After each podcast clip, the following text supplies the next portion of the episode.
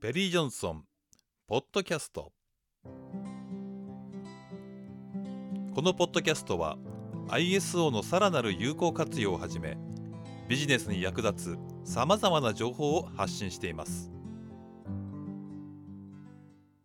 実際にじゃあどんなような質問票が来てどんなような審査が行われていくのっていうのを3つくらい事例を挙げておりますので、まあ、1つ2つぐらいちょっとご説明だけしてイメージをつかんでいただければと思いますけども。例えばあの事前質問票が送られてきます。とその中に、えー、通報対応業務に従事するものがまあ、これいわゆる通報対応業務従事者のことを言ってますけども、え通報に関連し利益相反がないことを確認する仕組みがありますか？例えば私が通報の受付者なのに私の妻が、えー、実は総務部にいて私の妻に対する通報だったと。仮に仮定しましょうか。あるいはよくあるのは兄弟がいるとかね。言うと私自身がその通報についての処理をすると市場を入れてしまう可能性がある。ということを排除しなければいけない。当然何があるかというと通報してきた人が誰かということが分かる。あるいは通報内容が分かった時にそこに利益相反が発生しないかをチェックする仕組みが必要なんですね。そしてもしも利益相反が発生するのであればあらやを担当から外して違う人が担当してくださいっていうようなことにしなければいけませんね、えー、そんなような質問票です、えー、審査内容は通報受付における通報受付者の利益相反例えば受付者自身に対する通報とか違う部門にいる兄弟に対する通報であるとか妻に対するものであるとかねいうものの排除についてで趣旨は制度の信頼性を確保するため必要な仕組みであります。法令指針では内部公益通報受付窓口において事案に関係するものを公益通報対応業務に関与させない措置を取ることを求めている。つまりこれは受付だけではなくてもちろんその後の調査とかも含めて、えー、ダメですよということを言っているわけですね。えー、さらに ISO37002 番の中ではえ意思決定者に利益相反がないことが盛り込まれた意思決定プロセスの確立維持が推奨されていますと。でこの推奨されているというのは何々しなければならないではなくて望ましいという表記になっていますので一応推奨という言葉を使ってますけども私どもがお邪魔する審査の中ではもうこれは要求事項として扱っていくことになります。それから旧 WCMS 認証の自己適合宣言制度の中の審査項目の中にも同様のものがありますよねということで様々な基準を見た上で必要な要素を全て質問票の中に落としています。さらに皆さんに今回プレゼントさせていただきますと言っている簡易チェックリストの中にはその中の必須要件だけを抜き出したものが入っているという状況になっています。で審査の視点です、え、仕組みがありますかということで利益相反排除手順何かしらマニュアルの中にそれが書かれている必要があるでしょうねと。えもしかしたらマニュアル等に書かれていなくても記録様式があってえ必ず受付の時にはこの記録様式に書いて利益相反がないか確認しなさいよというとこの、えー、記録様式自体が手順であるという見方をしていきますよね。え、そして運用していますかっていうのは当然その記録チェックした記録とか利益相反がなかったということを示すための活動の記録等を確認をさせていただきます。じゃあ有効性ってどうやって見るんでしょうか？というと実際に利益相反排除プロセスの詳細手順の確認。どうなってるかというと利益相反を排除することだけでは利益相反は排除できませんのでそれに運用担当者の詳細活動マニュアルみたいなのがあってそこに詳細の手順が書かれていますよね。とかですねあるいは受付担当者にこの利益相反についてどうお考えですか？というような質問をして重要性を確認をするとかあるいは適正運用のチェック体制があるか。つまり利益相反はないとチェックしたものに対してその上長が本当にないのかな？っていうことで承認をするという仕組みがありますか？とか、まあ、そんな形で現地の方で短時間でありますけれどもざーっと皆さんの活動を拝見をさせていただいて登録をしていただくという流れになっていきます。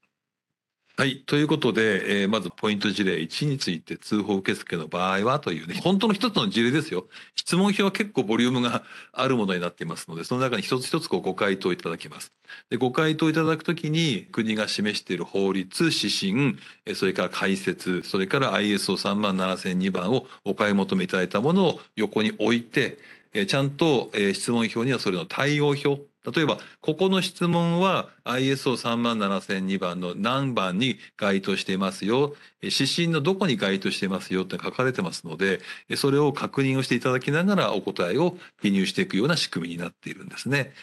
さて次ポイントについての2つ目ですね。これは秘密保持についてこの秘密保持っていうのは内部通報の原則の中でも極めてこう重要です。えーこれは、えー通報者の保護っていうところと密接に、えー関係してきますので受付から集結して集結した後も含めて絶対に通報者が誰かが分かってはいけないんですというのがもう大前提になってるんですね。えもちろん通報者本人が私の名前を公表してくださいということになるんならまた別ですけれども通常は、えーそこについての秘密保持はものすごく重要な、えーポイントになっていきます。えですので、え質問票はこう書かれています。え通報に関連する秘密保持のための手順を定めていますかこれは通報に関連するって書いてるだけであって通報受付のことを言ってます。もしかしたら調査の段階で秘密が漏れることもあるもしかしたら税制の時に漏れることもあるかもしれないといったようなえいくつかこうやっぱ秘密がこう漏れていくっていうケースがあります。それからもともと従業員さんだった方が通報受付の担当の方でえ退職した後に酔っ払って「いや実は通報さあのあいつが通報したんだよね」なんて言っちゃいけませんので、え実はこの罰則についてはね退職後も適用されますよということになっている。かなりだから厳しくこの秘密。逆に秘密が保持されないと安心して通報できないのでで皆さんの会社がひどい目に遭っちゃうリスクが高いわけですね。外に行っちゃうということになりますのでね。ちょっと注意が必要ですね、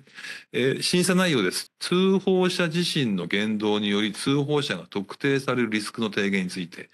例えば荒谷さん通報しました。同様にですね「いや俺通報してやったんだよ」っていうふうに酔っ払って言っちゃうっていうことがまま起きるんですね。そうするとその酔っ払って言ったことを今度忘れちゃってて「お前通報したんだって」なんていうのをどっかから聞いと「通報したことばらしたろお前」って言ってこう通報の窓口の担当に食ってかかるみたいなことが起きることもあります。えーなのでそういった意味ではその通報者自身が通報したことを外部に言わないようにっていう例えば念書を取ったりとか注意を与えたりとかっていうのはまあプロセスが必要になってくるんですね。えー趣旨通報者の不注意な言動から通報者が特定されること業務への悪影響や事案対象への支障をきたす恐れがあるよって通報者といえども秘密を守る必要がありますよというようにですねこう質問票にこう一つ一つこうお答えをこういただくということになります。えーそして、えー何度も申し上げますけども全てが必須の要件ではありませんのでそれは質問票の中でこれは必須のものこれは加点要素のものっていうのが分かれていますので加点要素のものでできてないものがあっても別に認証上は困りません。えーもしできるんだったらやるともっと効果的ですよもっといいですよというものが加点要素。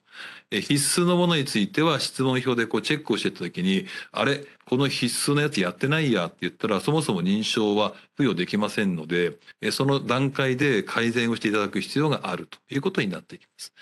ですので、えーと二段構えになっていますので、えー有効性をさらに上げていくということと最低限やんなきゃいけないことはこれですよというところでの、えー認証付与になりますので、えー皆さんのおさらなる、えー仕組みの向上に非常にこう使いやすいことにしてありますということですね。